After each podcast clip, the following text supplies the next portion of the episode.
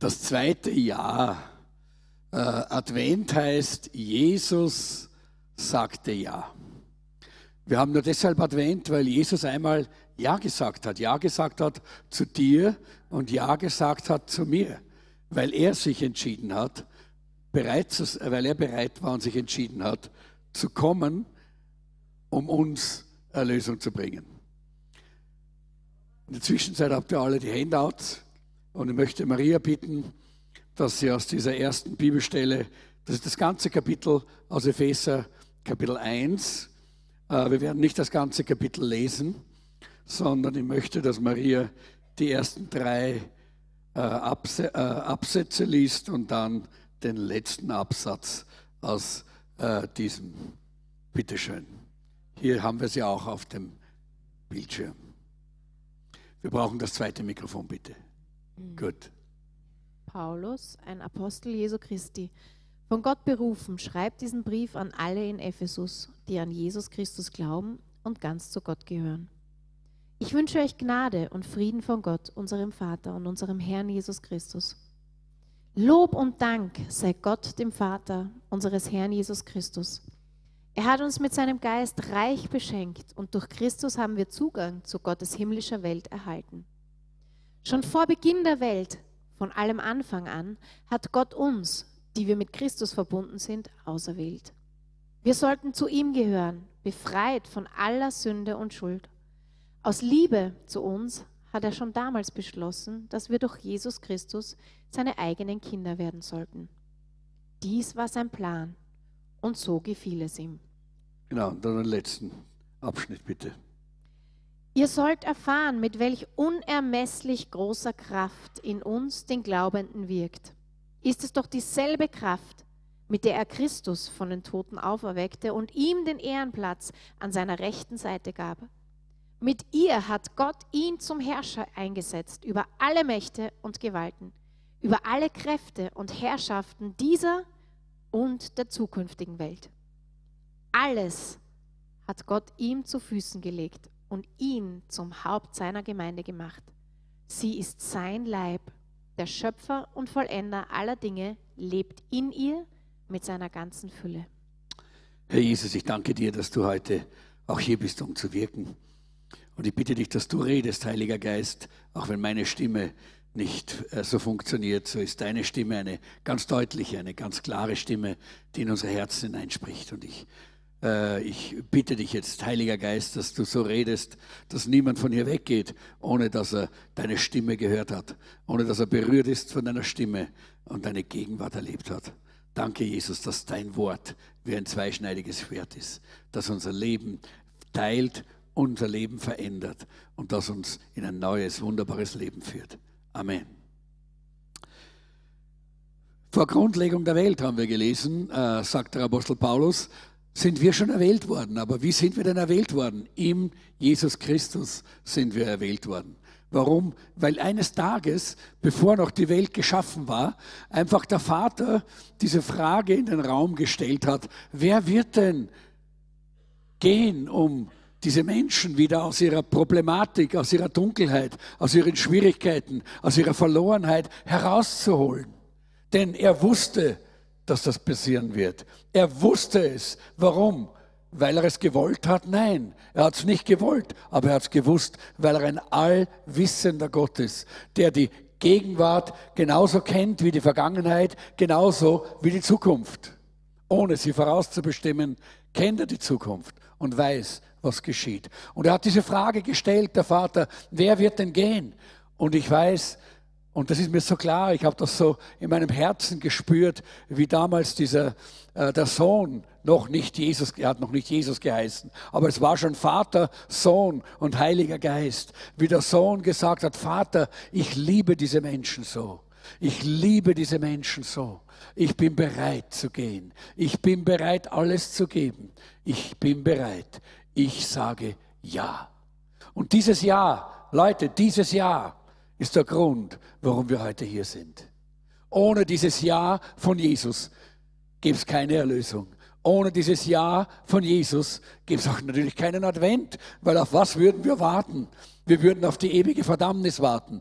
Wir würden auf das Gericht warten. Wir würden auf die Dunkelheit, von Dunkelheit zu Dunkelheit, in ewige Eis, Eises, Kälte und Dunkelheit würden wir fallen. Das wäre das, worauf wir warten würden. Aber wir haben ein anderes Advent heute, weil Jesus ein Ja gehabt hat, weil er ein persönliches Ja gehabt hat. Und weißt du, damals vor Grundlegung der Welt hat er dich schon gekannt. Er hat dich gekannt und dich gekannt und dich und mich. Er hat gewusst, wie wir sind. Er hat gewusst, wer wir sind. Er hat ganz genau gewusst, was in unserem Leben passieren wird. Und er hat trotzdem Ja gesagt. Er hat gewusst, dass wir ihm ins Angesicht schlagen werden. Er hat gewusst, dass wir ihn verspotten werden. Er hat gewusst, dass wir uns abwenden werden von ihm. Und er hat trotzdem Ja gesagt. Er hat Ja gesagt zu dir und zu mir. Und das bedeutet Advent. Lesen wir Philippa, Kapitel 2. Seht auf Jesus Christus obwohl er in göttlicher Gestalt war, hielt er nicht selbstsüchtig daran fest, Gott gleich zu sein. Nein, er verzichtete darauf und wurde einem Sklaven gleich. Er nahm menschliche Gestalt an und wurde wie jeder andere Mensch geboren. Er erniedrigte sich selbst und war Gott gehorsam bis zum Tod ja, bis zum schändlichen Tod am Kreuz. Der Apostel Paulus zeigt uns hier die Haltung und die Einstellung Jesu, dass er bereit war, mit diesem Ja wirklich alles zu geben, alles hinter sich zu lassen, alles aufzugeben, aus Liebe zu dir und zu mir.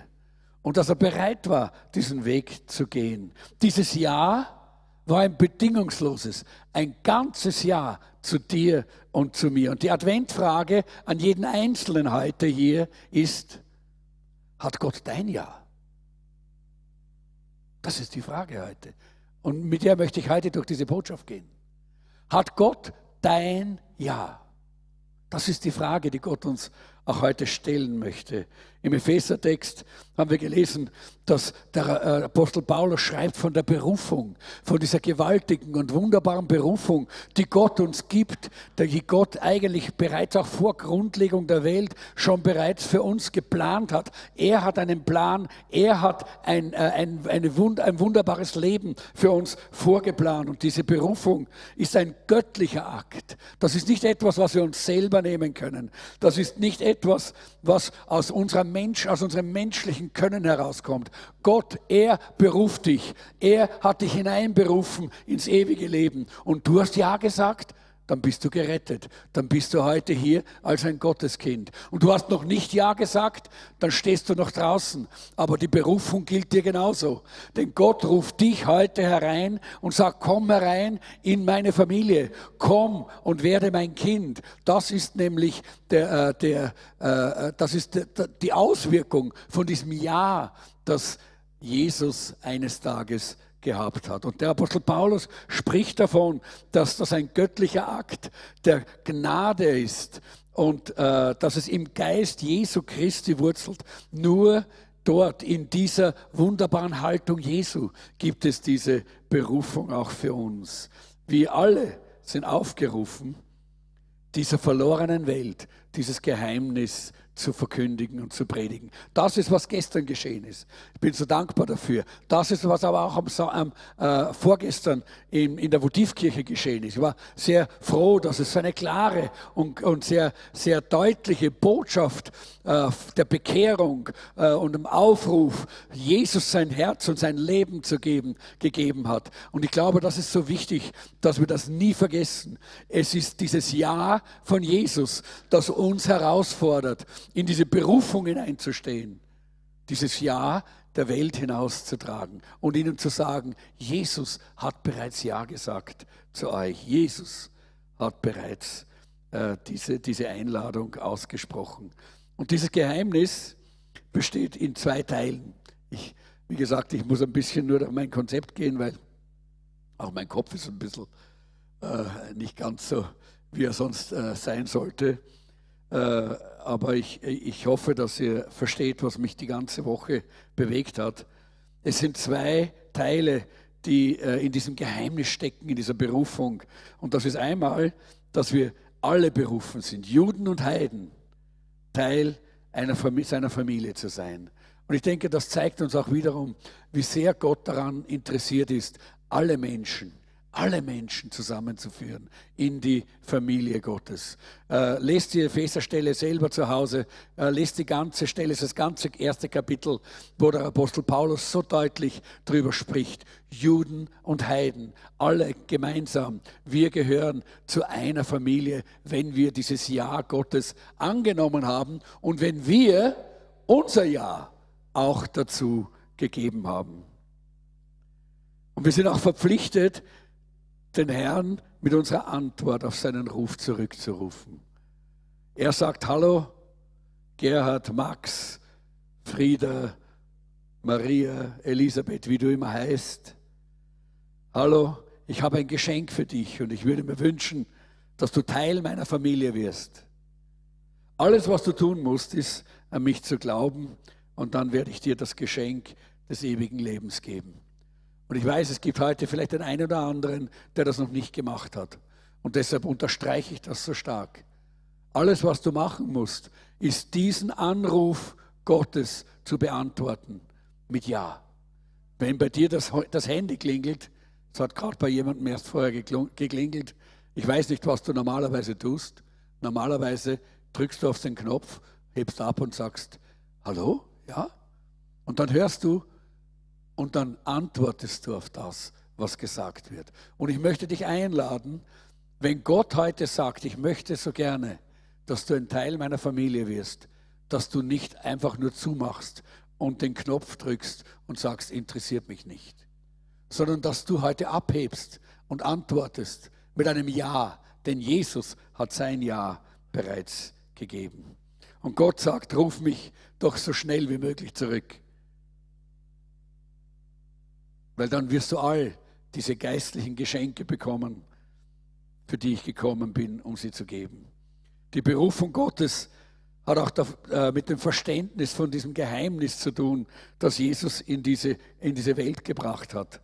Seine Botschaft der Gnade und all den Reichtum seines, seine, äh, seines Lebens, die Gaben des Heiligen Geistes, die Kraft äh, der Salbung Gottes, all das hat er uns eigentlich mitgebracht. Und deshalb spricht der Apostel Paulus auch im Epheserbrief von dieser Auferstehungskraft. Er sagt, das ist das Geheimnis, das ihr verstehen müsst, dass es nicht nur darum geht, eine Religion zu wechseln. Es geht nicht nur darum, vom Islam zum Christentum zu gehen. Es geht nicht nur darum, von einem Katholiken zu einem Pfingstler zu werden. Es geht nicht nur darum, eine Religion zu tauschen oder zu wechseln oder von einem, vielleicht einem Atheisten zu einem, äh, zu einem Mitglied des Jesus Jesuszentrum zu werden. Nein, es geht darum, dass wir dieses Geheimnis verstehen von der Kraft Gottes, die er uns gebracht hat in der Auferstehung Jesu Christi. Dieses Jahr, das Jesus gehabt hat, beinhaltet all das, auch diese Kraft, auch diese Salbung, die wir brauchen im Leben, damit wir die verschiedenen äh, Dinge unseres Lebens auch wirklich richtig meistern können. Denn diese Verheißungen und diese, diese geistlichen Segnungen, die, äh, die Jesus uns gibt. Das sind die Gnade, die Erlösung, die Vergebung, die Adoption, die Heiligkeit, die Versiegelung durch den Geist Gottes, die Weisheit, die Offenbarung und all das, was wir verstehen können von diesen wunderbaren Schätzen, die Gott uns eigentlich hier geben möchte in Jesus Christus. Und deshalb ist mein erster Punkt hier, Gottes Ja zu uns steht fest. Gottes Ja zu uns steht fest. Er hat Ja gesagt, bevor du noch irgendetwas eingebracht hast. Die Bibel sagt, er hat sich schon für uns entschieden, er ist bereits für uns gestorben, er hat bereits sein Leben für uns gegeben, als wir noch Feinde waren, als wir noch vollkommen äh, äh weg waren vom Fenster, gar nichts mit Gott zu tun haben wollten. Äh, aber Gott hat sein Ja zu dir bereits gesagt. Und dieses Ja ist ein Ja, das nicht wankt. Wir Menschen, wir sind wankelmütig. Aber Gott ist treu. Äh, wir leben ja in unserer Zeit in einer so einer Art, man könnte sagen, Streichungs- oder Kündigungskultur. Wenn uns etwas nicht passt, na, dann streichen wir die Person aus unserem Facebook-Account, oder? Wenn jemand was tut, was, was nicht so ist, wie wir es uns vorstellen, na, dann wird das E-Mail, äh, sein E-Mail äh, aus unserer, aus unserer äh, Adressendatenbank gestrichen und, oder, und, und er kommt auf, die, äh, auf das Spam, nicht? Also wir streichen ganz schlicht und einfach. Wir, wir, wir, wir kündigen das äh, einfach sofort, wenn jemand etwas tut, was, nicht, was uns nicht passt. Aber man kann nicht streichen oder kündigen, was Gott berufen hat. Wisst ihr? Das versuchen die Menschen immer wieder. Sie versuchen uns immer wieder zu sagen, ach, du hast versagt, du hast dieses oder jenes getan, du hast nicht richtig, äh, die, du bist nicht richtig in Form aufgelaufen, hast nicht äh, die Latte erreicht, äh, die eigentlich von dir gefordert worden ist. Wir streichen dich. Deine, deine Berufung ist gestrichen. Deine Berufung wird ausgelöscht. Nein, wir können nicht streichen, was Gott berufen hat. Niemand kann deinen Ruf streichen. Auch wenn Menschen das versuchen, auch wenn der Feind das versucht in deinem Leben zu tun, aber das geht gar nicht. Halleluja. Ist das herrlich? Das geht gar nicht. Freust du dich darüber? Das geht gar nicht. Hey, da musst du doch jubeln. Ich zumindest muss jubeln, denn ich weiß, in der Welt, da hätte es schon lange Streichungen gegeben wenn es um mich geht. Mit all meinem Versagen, mit all meinen Schwachheiten, mit all den Dingen, die ich verbockt habe. Da hätte es schon nur mehr Streichungen und Kündigungen gegeben. Aber Gottes Ruf und Gottes Berufung bleiben fest. Halleluja. Sein Ja ist ein völliges Ja. Sein Ja zu dir ist ein Ja, das sich nicht ändert. Und damit sage ich nicht, dass man einmal gerettet ist und dann immer gerettet. Ich glaube schon, dass man dieses Ja zurücknehmen kann, aber nur selber. Niemand anderer, auch nicht einmal der Satan kann dir das nicht wegnehmen. Aber du, ja, du kannst schon freiwillig ohne diesen Segen und ohne das ewige Leben weiterleben, wenn du möchtest. Weil Gott niemanden zwingt, mit ihm in den Himmel zu gehen. Er möchte nur Freiwillige bei sich haben im Himmel, nicht? Und vielleicht ist heute jemand hier, und das war so im Gebet für mich so klar, dass ich das ganz stark auch unterstreichen möchte. Vielleicht ist jemand heute hier, der meint, ich bin zu weit gegangen. Ich habe zu viel gesündigt. Ich war zu ungehorsam. Äh, ich habe nicht mehr die Möglichkeit, in einen Dienst zu gehen. Ich kann nicht mehr Gott dienen. Ich habe nicht mehr, äh, meine Berufung ist äh, verloren gegangen. Das glaube ich nicht, denn heute sagt Gott zu dir, wenn ich dich berufen habe, dann ist mein Ja ein Ja auch heute noch.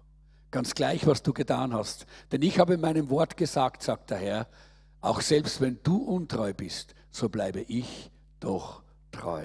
Halleluja. Ist das nicht wunderbar? Sein Ja gilt auch heute für dich. Sein Ja gilt auch heute für dich. Und interessant, es gibt ja ein erstes und ein zweites Jahr.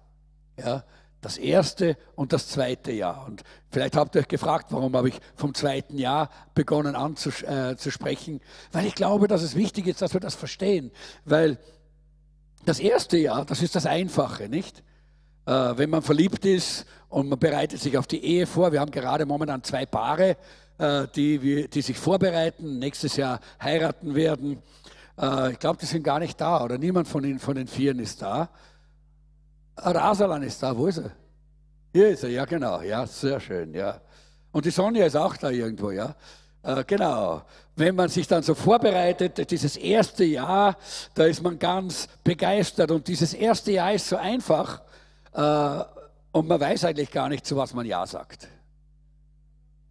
Wirklich. Ihr wisst nicht, wozu ihr Ja sagt.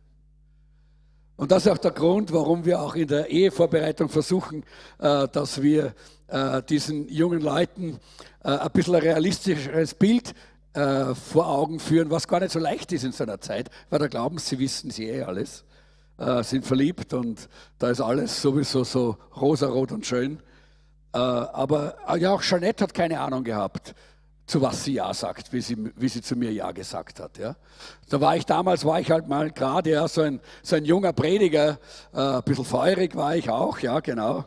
Äh, den, den hat sie halt gern gehabt, diesen jungen Prediger. Aber zu was sie dann alles wirklich Ja gesagt hat, was dann noch alles dazugekommen ist, das hat sie damals nicht gewusst. Oder? Stimmt, ja, genau. Aber, und das ist das Wunderbare, aber da kommt eben dann das zweite Ja. Da muss man dann das zweite Mal Ja sagen. Dann, wenn man nämlich wirklich weiß, was es kostet, dann muss man noch einmal Ja sagen. Und das ist so wichtig. Auch Jesus hat noch einmal Ja gesagt. Das erste Ja ist ja einfach für uns. Auch wenn wir zu Jesus kommen, nicht?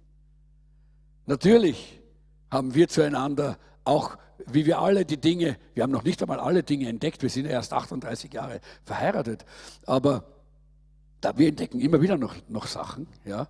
Äh, aber wie, wie, wir mehr und mehr von den Dingen entdeckt haben äh, und wie wir unter einem Dach waren, äh, was da alles noch auftaucht, was wir gar nicht gewusst haben vom anderen, ich kann euch gleich sagen, es sind keine Verbrechen und nichts. Also wir sind weder Verbrecher noch haben wir Leichen in den Kellern und so weiter. Aber trotzdem, da gibt es Dinge, die hat man gar nicht gewusst, dass die da sind. Und naja, ich habe gar nicht gedacht, dass mir das auch irritiert und dass mir das stört. Und, und, da, und wir haben dieses Ja gesagt zueinander. Dieses zweite Ja. Ja?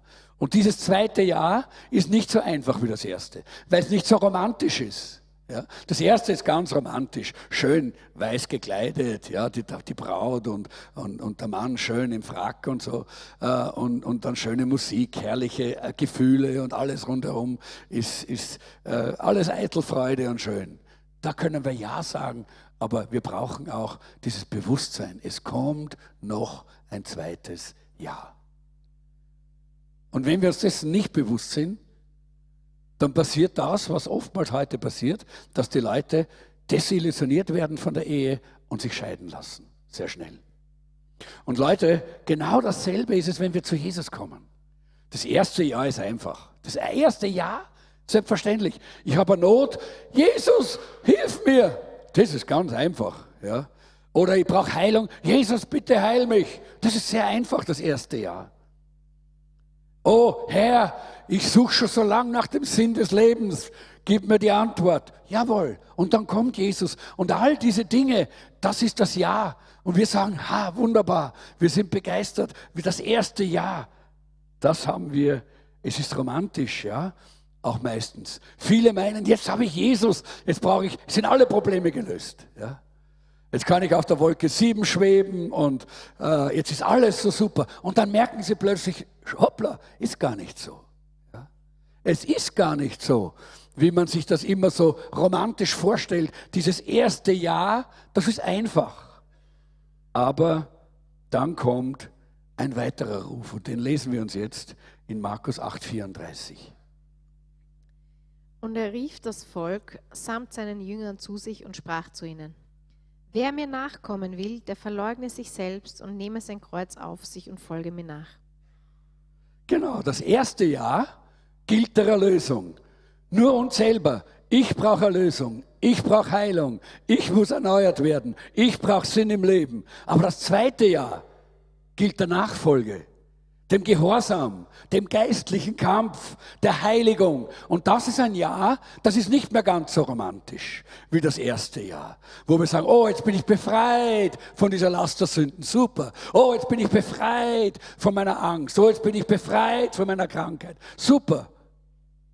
Aber Leute, darin können wir nicht stecken bleiben. Und leider, leider bleiben viele Christen darin stecken.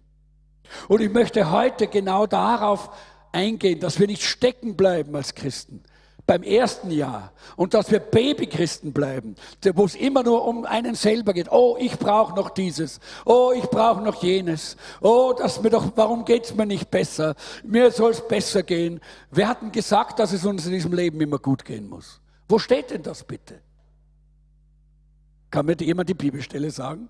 Nein, Jesus hat gesagt, dass er uns ein erfülltes Leben, ein überfließendes Leben schenkt. Aber dass es uns immer gut gehen muss, nein, das, das sagt niemand. Dass wir immer gute Gefühle haben müssen, das steht nirgendwo. Dass wir keine Probleme mehr haben müssen, das steht nirgendwo. Wie wichtig ist es, dass wir die Bibel auch richtig lesen und nicht romantisch aus dem ersten Jahr her interpretieren, sondern dass wir so, sie so lesen, wie Gott sie gemeint hat, dass nämlich hier das zweite Jahr kommt. Und wenn wir das zweite Jahr haben, nämlich wenn wir dieses Jahr auch wirklich dazu haben, dann lernen wir das Wort Gottes richtig zu verstehen. Dann lernen wir mit dem Wort Gottes richtig umzugehen. Dann lernen wir auch, was es bedeutet, dass wir in der Nachfolge, in der Heiligung leben. Ist nicht immer allen, immer allen ganz klar gewesen in der Bibel. Wir haben in der Bibel viele Beispiele. Manche, manchen war es äh, gar nicht klar, was Gott, wozu Gott sie berufen hat, wenn er von ihnen ein zweites Jahr gefordert hat. Sie haben gar nicht gewusst, was das bedeutet und wie hoch der Preis ist.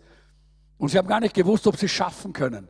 Und ich denke da an den Jeremia, und wir können vielleicht gerade diese Stelle aus Jeremia lesen, weil sie so witzig ist, äh, finde ich. Ja. Herr, du hast mich überredet und ich habe mich überreden lassen. Du bist stärker als ich und hast den Kampf gewonnen. Und nun werde ich lächerlich gemacht, Tag aus, Tag ein. Alle verhöhnen mich. Denn so oft ich das Wort ergreife, schreie ich, Gewalt und Zerstörung erwarten euch. Deine Botschaft bringt mir nichts als Hohn und Spott.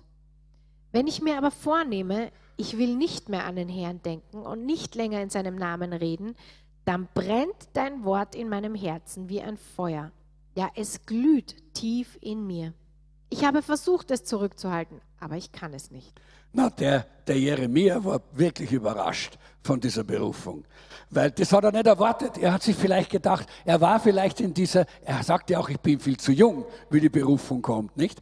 Äh, und er hat gemeint, na ja, äh, so romantisch, wenn ich, wenn Gott mich beruft, dann wird Gott auch in allen Bereichen so dafür sorgen, dass ich immer super dastehe. Alle kriege ich immer den Applaus. Alle sind meine Freunde. Und dann kommt dieses hier. Alle verspotten ihn, alle verlachen ihn, alle sind gegen ihn. Warum? Weil er Gottes Wort und Gottes Botschaft so weitergibt, wie Gott sie ihm gesagt hat. Und das ist nicht immer einfach. Das ist nicht immer einfach. Ich würde auch ganz gerne hier vorne meistens immer nur über Segen und über Liebe und über Gnade predigen, aber Gott will auch was anderes manchmal reden. Und dann muss es auch sein. Und das ist dann vielleicht nicht ganz so populär. Und dann hat man nicht so viel Applaus, wie wenn man nur über Liebe und über Gnade und über Segen redet.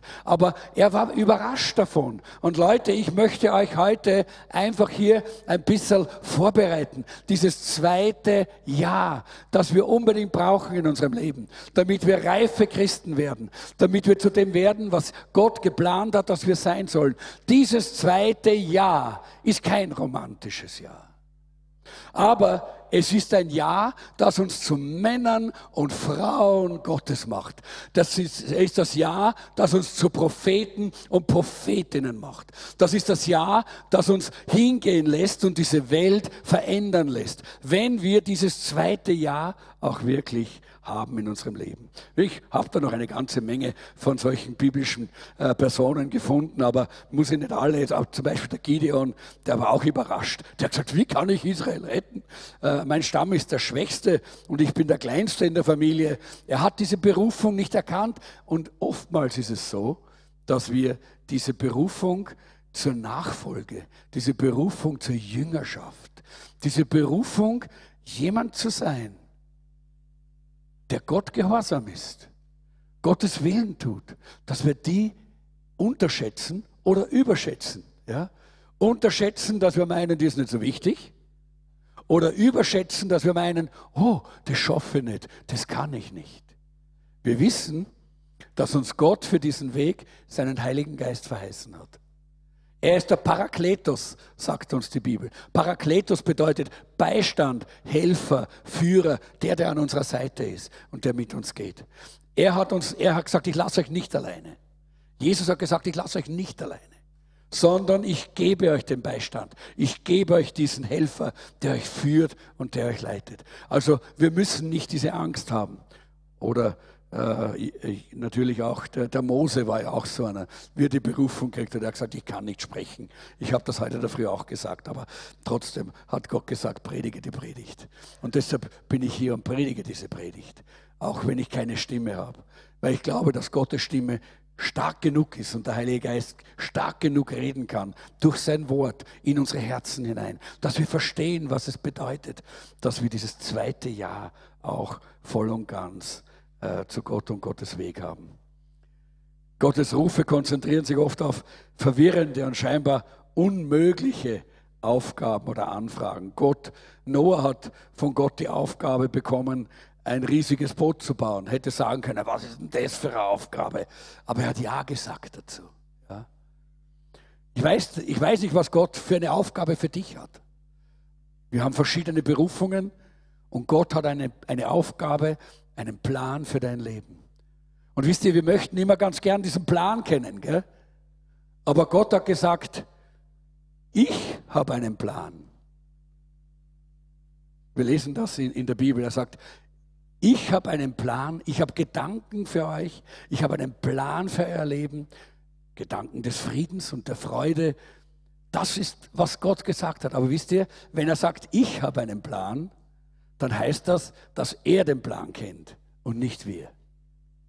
Wir würden immer gern den Plan kennen, damit wir dann entscheiden können, ob wir jetzt Ja sagen oder nicht Ja sagen.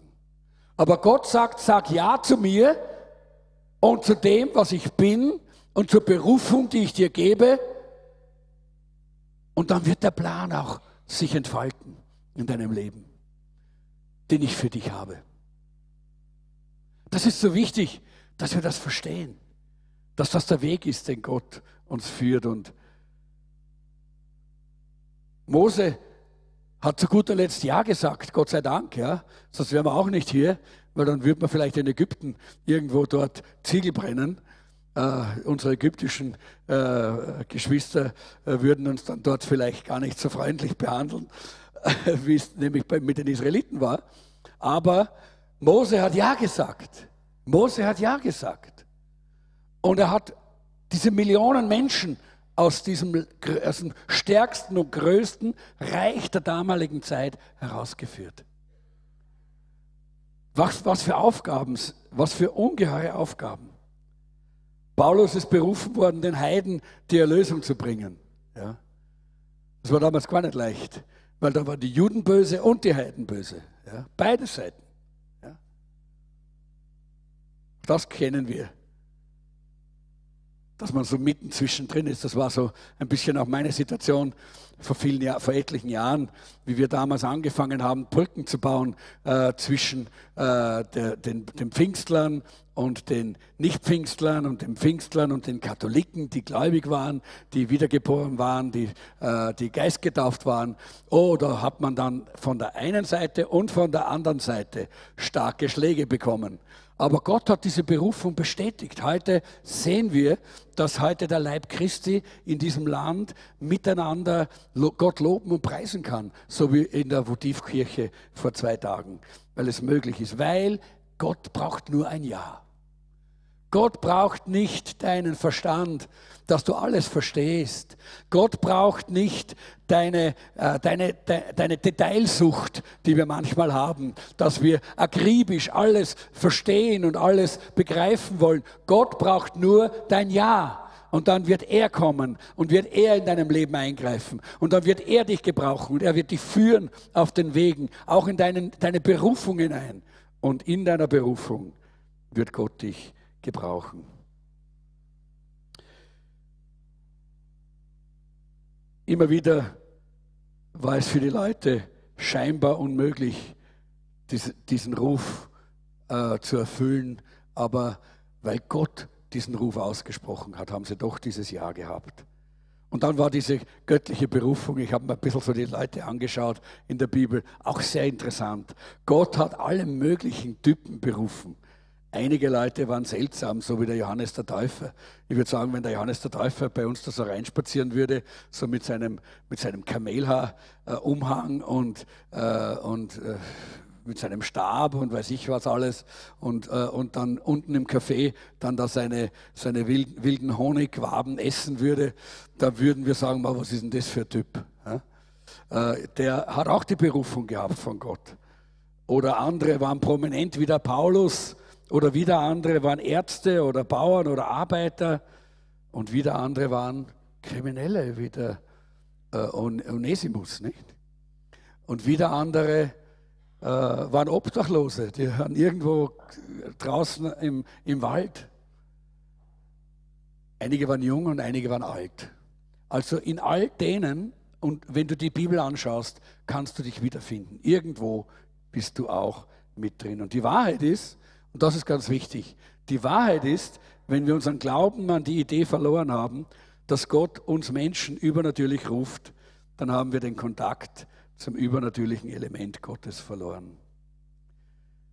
Und die Frage ist, ruft Gott noch heute? Ruft Gott heute noch hier in unserer Mitte? Ruft er dich? Ruft er dich? Ruft er dich? Ruft er noch? Die, die Antwort ist klar, es ist ja, er ruft auch heute noch. Und das braucht dein zweites Jahr.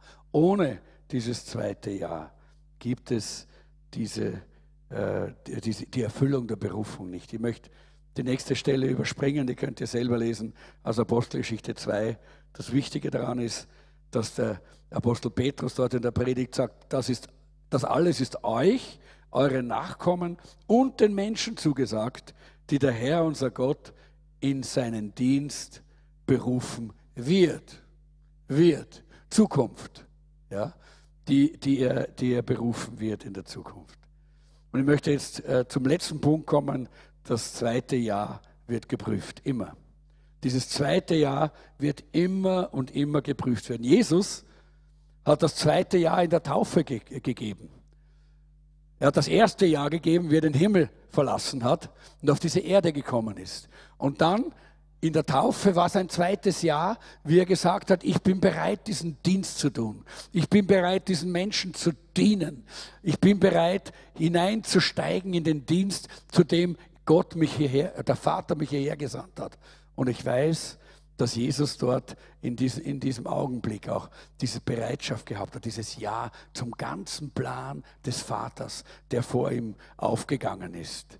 Ich glaube nicht an diese ganzen Märchen, die da in den Apokryphen und in diesen äh, traditionellen christlichen äh, ich würde fast sagen, Märchenbüchern drin sind, dass Jesus schon als kleines Kind da diese Lehmvögel gemacht hat und ihnen äh, den Geist eingeblasen hat und die sind geflogen. Das ist alles Mumpitz, würde ich sagen. Ja. Das ist religiöses Zeug, das hat gar nichts damit zu tun. Jesus hat dort bei der Taufe Ja gesagt zu seinem Dienst.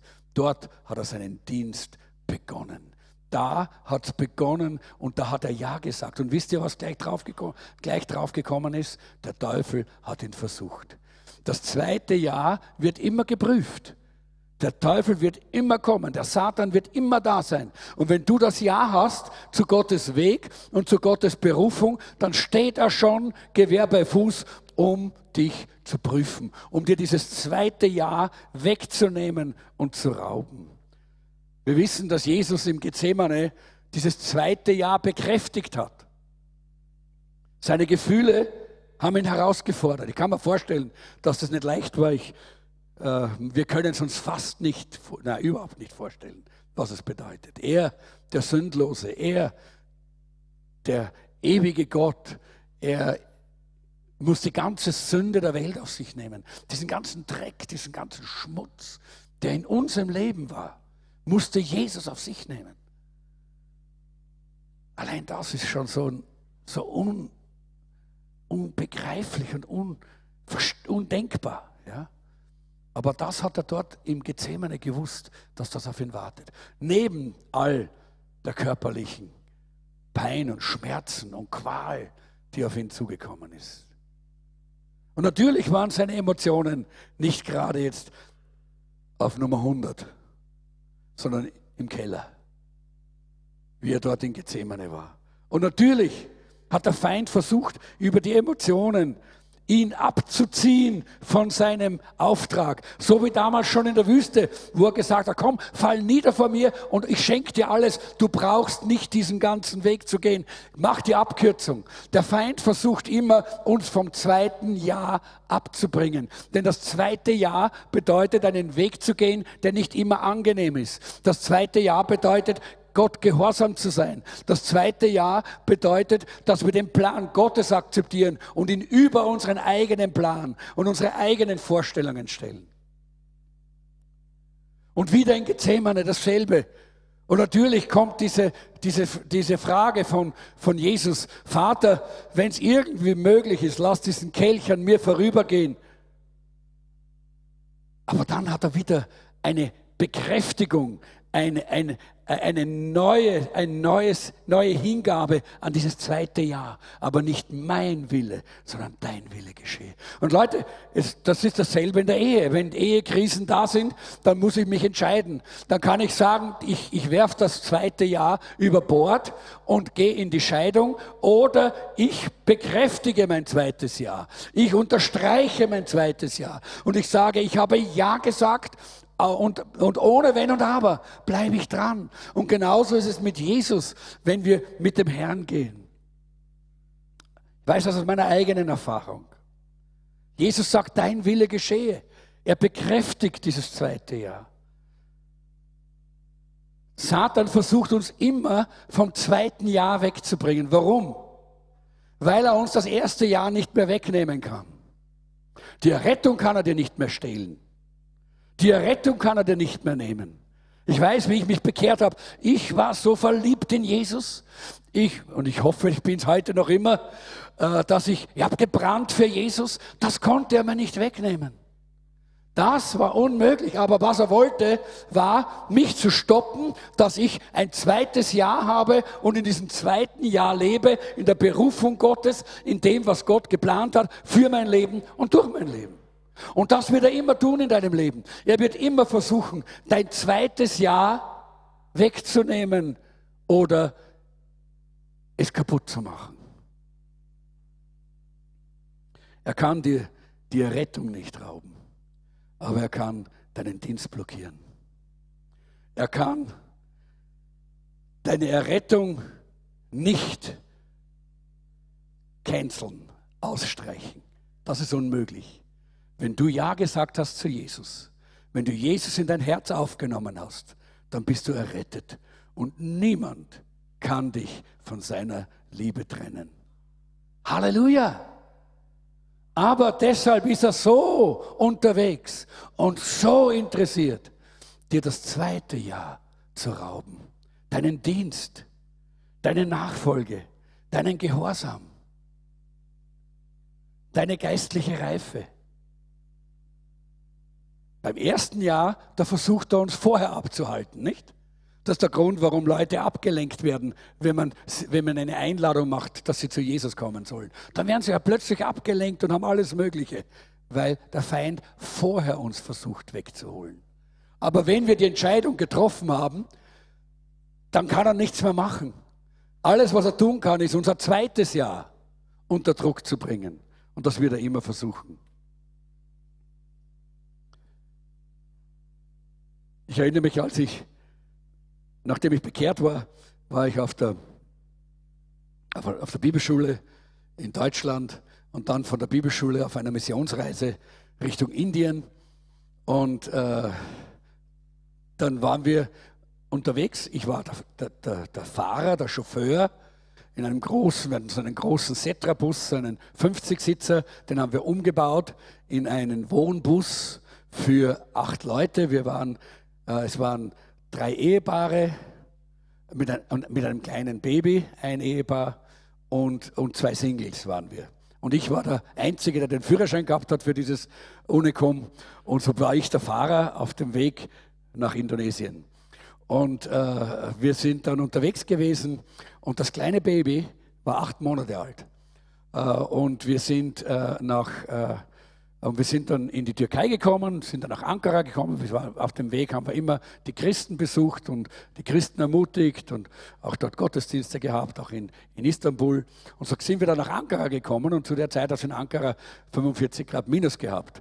Und dieses kleine Baby äh, ist, äh, ist schwer krank geworden. Also so, dass, es kaum, dass sie kaum mehr geatmet hat und, äh, und sie sind ins Krankenhaus gegangen und im Krankenhaus hat man sie nicht gerade Sie hat Riesenfieber gehabt, sie hat geglüht vor Fieber, das, das kleine Mädchen. Und dort im Krankenhaus haben die Ärzte das äh, Baby genommen und haben es unter das kalte Wasser gehalten. Das war ihre Behandlung, äh, um es abzukühlen, wahrscheinlich. Ja.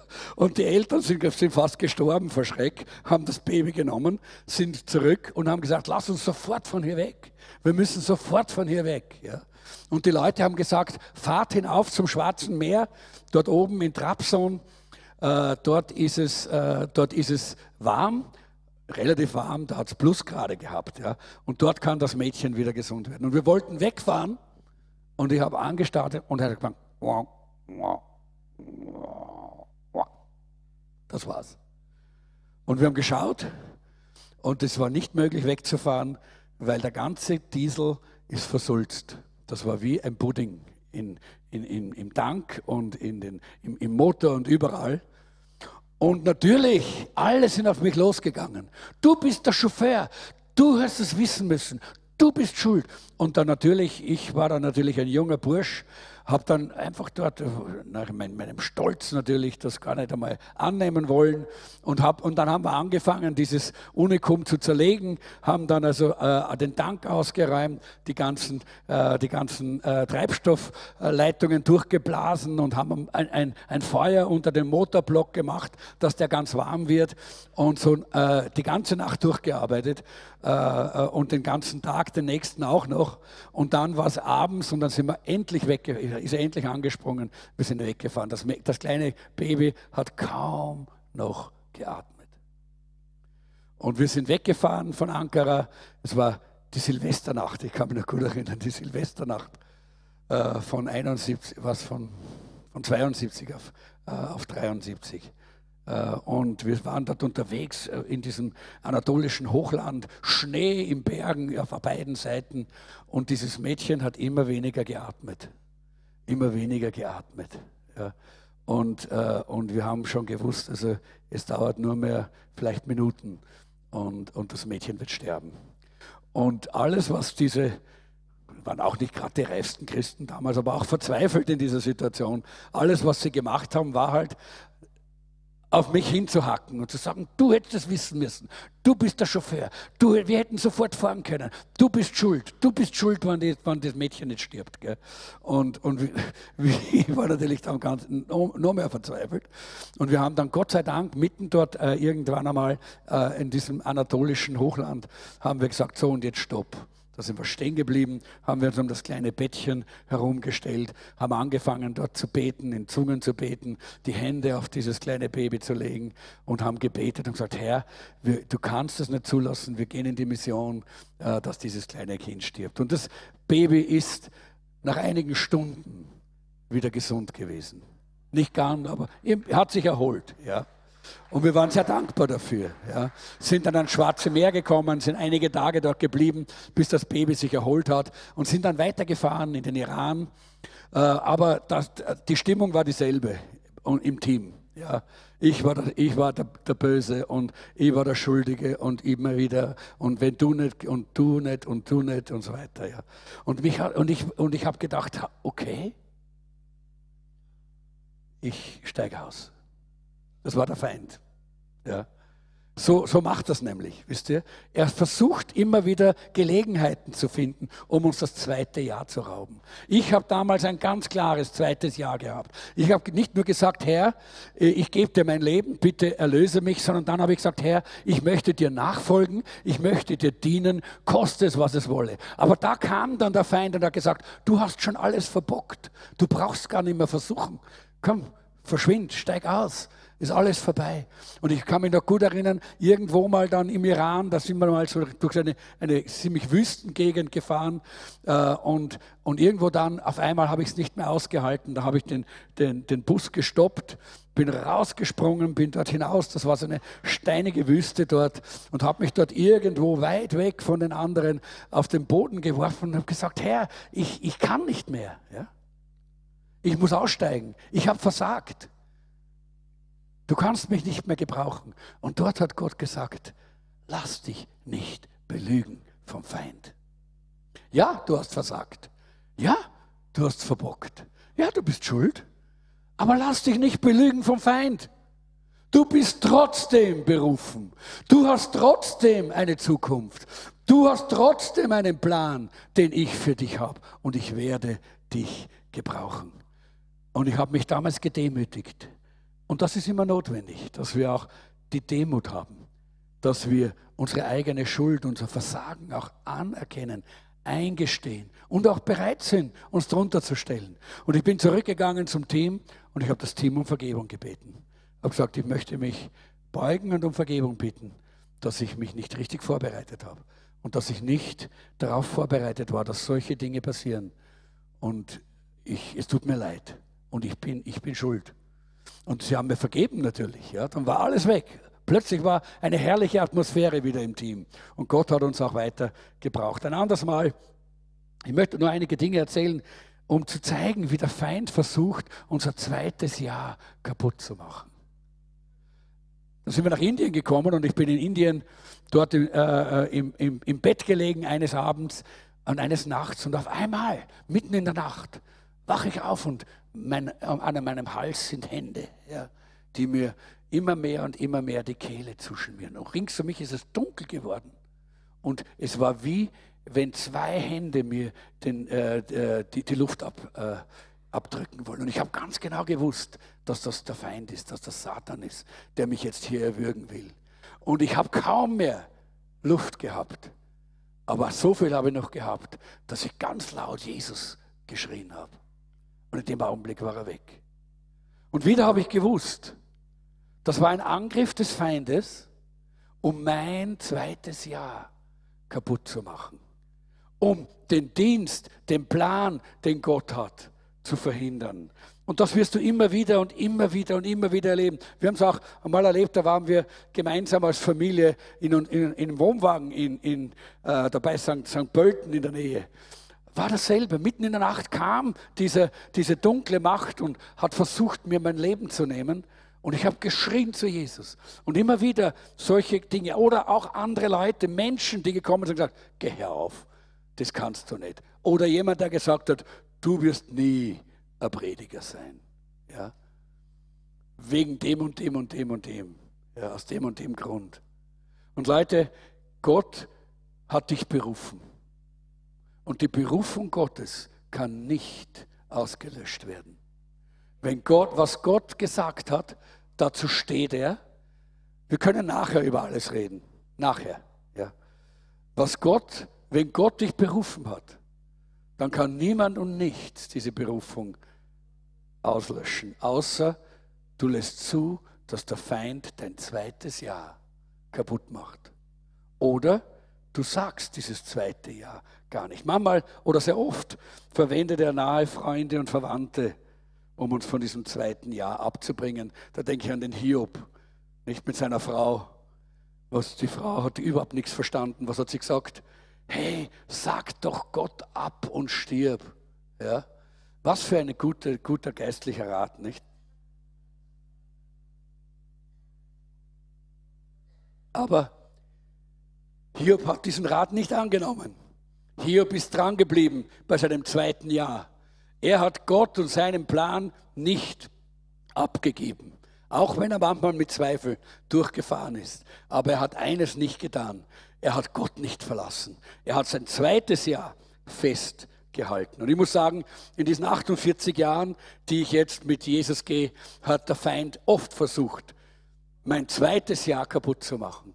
Aber ich bin so dankbar, dass Gott durch seinen Heiligen Geist immer da war und mir mich immer darauf aufmerksam gemacht hat. Und heute ist der Heilige Geist hier und er möchte dich darauf aufmerksam machen, dass das, wo du gerade durchgehst, genau das, wo du meinst, hat eh keinen Sinn, bin eh nicht brauchbar, oh, ich habe versagt, ach, was habe ich da alles falsch gemacht, oh, und da habe ich vielleicht gesündigt.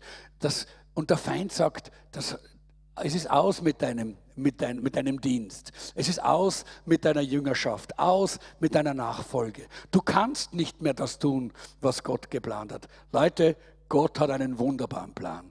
Und Gott hat auch gewusst, dass du versagen wirst. Und Gott hat auch gewusst, dass du manchmal äh, äh, ins Fettnäpfchen trittst oder ausrutscht. Gott hat das gewusst und Gott hat alles vorgeplant. Halleluja.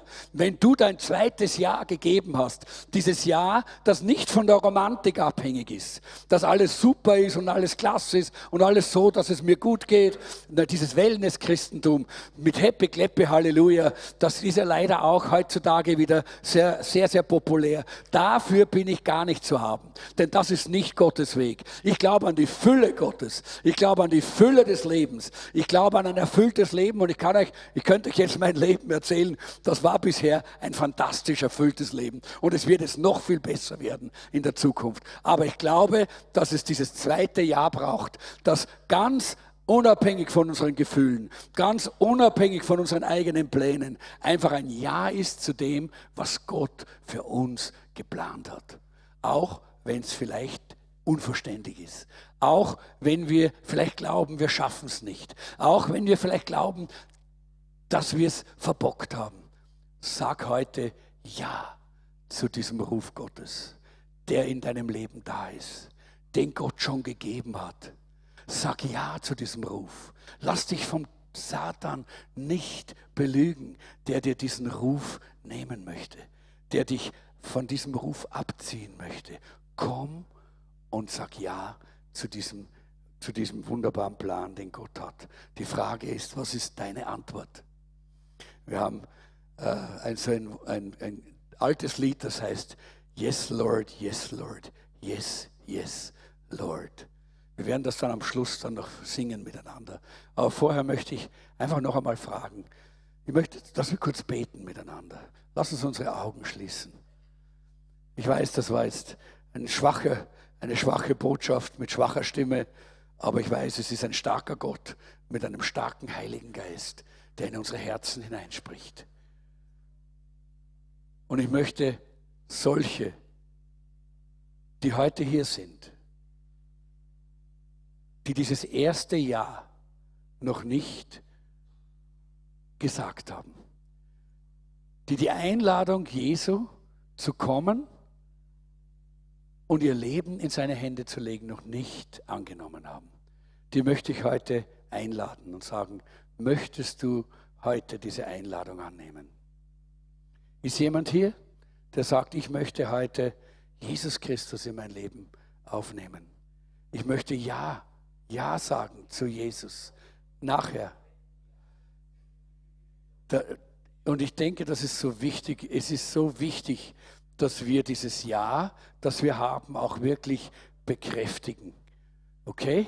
Und dann, äh, wenn niemand da ist, der das heute tun will, dann möchte ich jetzt einfach beten für uns alle. Herr, ich danke dir, dass du Ja gesagt hast zu uns. Ich danke dir, dass du Ja gesagt hast zu diesem Weg,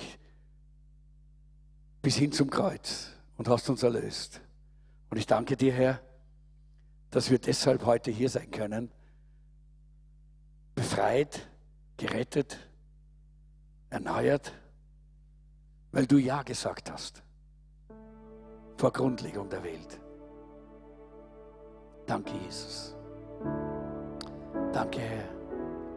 Ich danke dir, dass wir Ja sagen durften zu dieser Einladung wie du uns eingeladen hast, Teil deiner Familie zu werden. Aber Herr, heute bist du hier und du forderst heute dieses zweite Jahr heraus. Ich danke dir, dass viele von uns dieses zweite Jahr auch schon gesagt, entschieden, proklamiert haben. Aber Herr, wir wissen, wie sehr wir immer wieder unter Druck sind. Und ich möchte heute, dass du durch deinen Heiligen Geist solche ziehst, die dieses zweite Jahr erneuern müssen, die zurückkommen müssen zu diesem zweiten Jahr, mit all seinen Konsequenzen, mit der Bereitschaft zum Gehorsam, mit der Bereitschaft zur Nachfolge Jesu, mit der Bereitschaft, deine Pläne über unsere eigenen Pläne zu stellen. Herr, ich bitte dich, komm mit deinem Heiligen Geist jetzt. Heiliger Geist, klopfe du jetzt an die Herzen derer, die das jetzt brauchen. Danke, Jesus. Und ich möchte auch fragen, gibt es jemanden, der sagt, ich, ich bin so jemand, ich möchte neu diese, diese, dieses zweite Jahr laut hinaus posaunen vor der sichtbaren und unsichtbaren Welt, dann heb deine Hand auf. Heb deine Hand auf. Ja, danke. Ganze Menge. Komm, lass uns aufstehen gemeinsam und lass deine Hand oben jetzt. Und dann, und dann rufen wir dieses Ja hinaus. Und wir sagen, ja Herr, ja Herr. Sag mal, ja Herr, ja Herr, ja Herr, ja Herr, ja Herr. Halleluja. Danke Herr für alle die, die jetzt ihre Hand gehoben haben und ihre Herzen zu dir empor gestreckt haben mit diesem einen Wunsch, dieses zweite Jahr hinaus zu rufen vor der sichtbaren und unsichtbaren Welt. Ja, Herr, dein Wille soll geschehen. Ja, Herr, deine Pläne sollen in Erfüllung gehen. Ja, Herr, wir sind bereit, dir zu folgen. Wir sind bereit, dir zu gehorchen. Und wir wissen, dass du uns bevollmächtigst und dass du uns durch deinen Heiligen Geist dafür bereit machst, dass wir die Dinge tun können, zu denen du uns berufen hast. Danke, Herr. Und wir widerstehen dem Satan, der immer wieder dieses zweite Jahr unter Druck bringen möchte.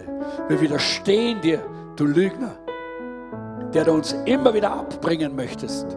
Im Namen Jesu widerstehen wir dir und deinen Lügen und wir nehmen sie nicht an, sondern wir hören auf das Wort Gottes, auf den Heiligen Geist. Und unser Ja ist ein ganzes ein völliges und ein bedingungsloses Ja. Halleluja. Danke, Herr, dass du großartige Dinge vorhast mit uns. Danke, Herr. Halleluja.